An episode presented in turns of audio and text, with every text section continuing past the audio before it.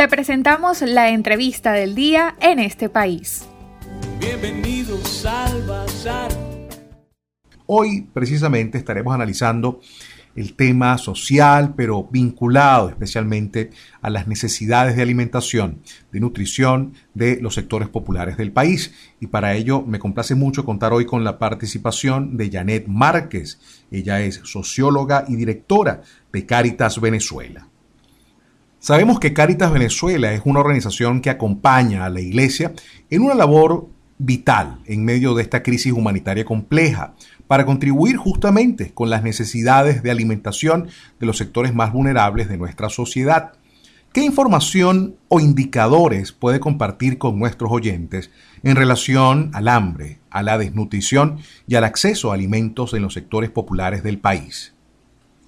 Buenas tardes, Alex Es un placer para nosotros de Cáritas, organización de la Iglesia Católica, poder hablar de un tema muy importante, es el tema alimentario, un tema que se quebranta con la crisis que estamos viviendo y que colapsa con la pandemia. Ya desde hace cinco años venimos haciendo un monitoreo en el tema nutricional que tiene que ver con la capacidad de alimentación que tiene nuestra población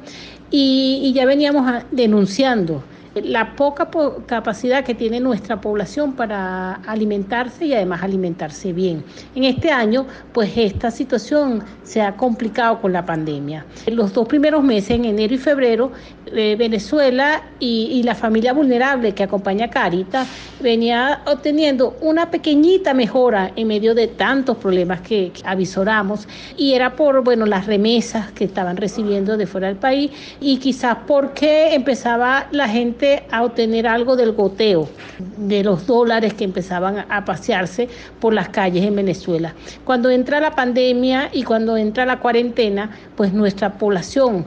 se colapsa y la alimentación empieza a ser el tema más preocupante. Hoy todos los venezolanos y sobre todo los más vulnerables, su horizonte es saber qué alimentarse, qué poner sobre la mesa. Y nosotros podemos percibir esta situación no solamente con anécdotas, sino también con indicadores. La familia de 12 alimentos que debe, de, que debe obtener para, para tener una buena alimentación, hoy solamente obtiene 5 alimentos y normalmente tienen que ver con alimentos como carbohidratos. Nosotros siempre decimos que la alimentación hoy es blanca y a nosotros nos ha enseñado que tiene que ser una alimentación de colores. Hemos venido deteriorando todo el tema que tiene que ver con las carnes. En el mes de diciembre, solo de 100 personas, el 27 o 27 personas consumían carnes. Hoy en este momento solo 19. El tema de vegetales y fruta, solo eh, el 32% en el mes de diciembre se consumía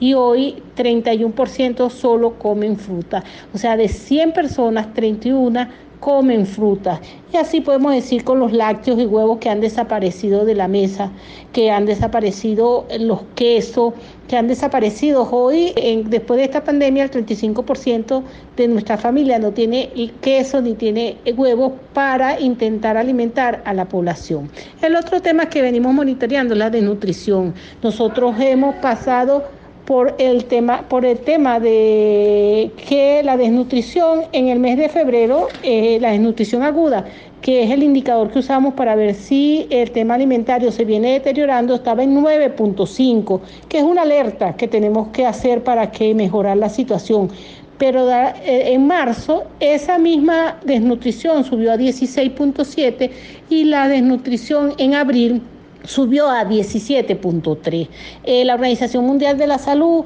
marca algunos hitos. Marca, dice que cuando está en más de 10% estamos en una crisis y cuando está más del 15% estamos en una emergencia. Pues nosotros con la pandemia hemos pasado a tener en este momento los indicadores de una emergencia alimentaria, no cosa no nueva porque ya la Organización Mundial de la Salud, pero sobre todo el Programa Mundial de Alimentos que había hecho unas encuestas, había declarado esta situación y había dicho que hay más de 9 eh, millones de personas que están en necesidad de ayuda y en necesidad de ayuda alimentaria porque no tienen toda la alimentación necesaria para tener una vida sana, una vida nutritiva. Y por eso las familias han usado diferentes tipos de estrategias, comer menos, alimentarse de la calle, separar a, la familia, irse a la migración. Y estas son estrategias que nos van indicando el deterioro alimentario de la gente, eh, la búsqueda de salidas y sobre todo el tema que hace Caritas, que es detectar niños con desnutrición que ponen su vida en peligro, su futuro se hipoteca y todo producto a que no está llegando alimento a la mesa de nuestras casas, a la mesa sobre todo de la gente más vulnerable, que esta población va aumentando cada día más y es más complicado para organizaciones como Caritas dar respuesta. ¿Qué reportes ha recibido sobre el funcionamiento y distribución de las cajas CLAP y sobre todo su frecuencia y la capacidad de esta red oficial para satisfacer las necesidades de alimentación de las comunidades populares de Venezuela. En relación a tu segunda pregunta sobre el CLAT, lo que podemos mm, informarte es que nosotros también llevamos una encuesta en la cual le vamos preguntando a la gente, bueno, cómo hacen para resolver esa problemática de no tener alimentos, qué, con qué son las estrategias que utilizan para ir sumando y poder tener una alimentación. Bueno, una de las estrategias que, que usa la gente o una de, de, las actividades que tenemos o de los programas es el tema del CLAT, que eh, el año pasado, pues, según nuestras estadísticas, mucha de la gente nos decía pues que, que un 73% de la población tenía acceso al CLAS, le llegaba al CLAS distanciado, con algunos productos que se iban eliminando, como las proteínas que se, que se perdieron de la, de la mesa y de la caja del CLAS. Pero el problema es que en este momento, para abril del 2020, las poblaciones que nosotros vamos monitoreando nos están diciendo que ya no es el 73% de las personas que reciben el CLAS, sino que solo el CLAS de, eh, ha recibido el 41% de la familia que nosotros estamos de alguna manera acompañando. O sea que de 100 personas, solo 41 personas reciben la caja CLA, pero además se quejan del distanciamiento. La frecuencia de acceso de, de la caja CLA es a veces 61% mm, nos dicen que pocas veces eh, reciben mensualmente la caja CLAC, que siempre se pasan del tema mensual, a veces es cada 45 días, a veces cada dos meses, pero además se quejan del tema de los productos, que comenzó siendo una caja CLAC con, con 18 productos, después se bajó a 15 y en este momento tienen aproximadamente 9 productos, que sí que a veces llega unos huevos, que a veces llega un pollo, que a veces llega una mortadela, pero el problema es que no es constante y que nosotros podemos entender que por la baja de los ingresos de este país, la baja del petróleo, el, el gobierno tiene pocas posibilidades o pocos ingresos para poder responder a esta necesidad,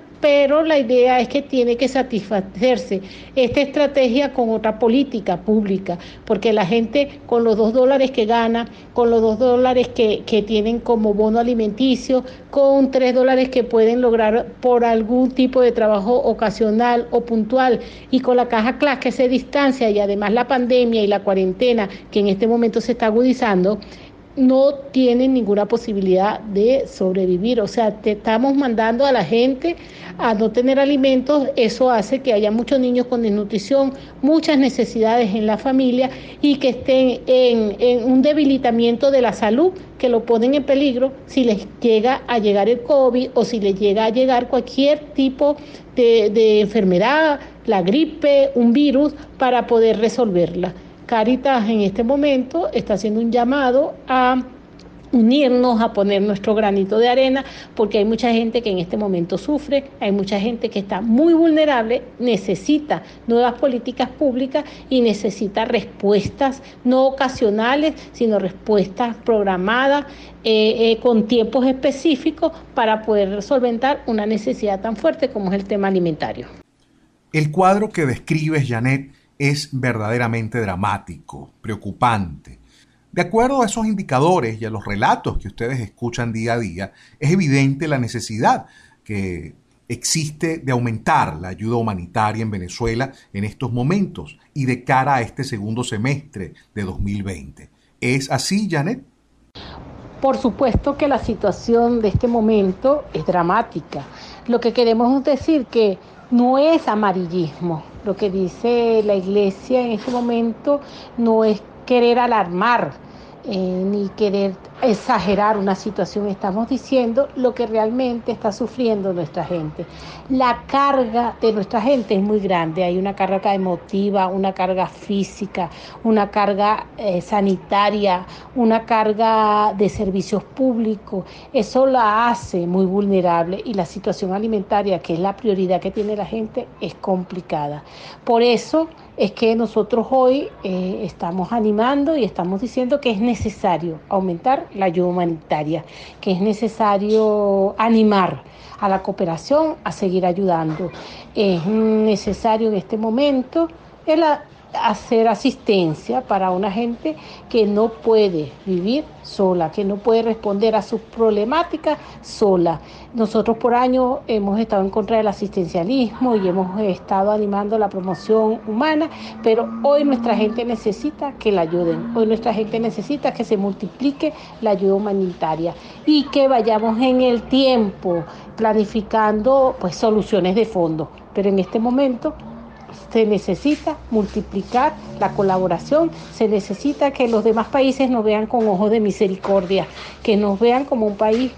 donde hay gente que está vulnerable y que requiere la ayuda no solo de nosotros, sino la ayuda de todos, como hasta ahora se ha venido haciendo, de las ONG, de la sociedad civil, de la iglesia y de tanta gente que nos ha brindado ayuda, pero se necesita más.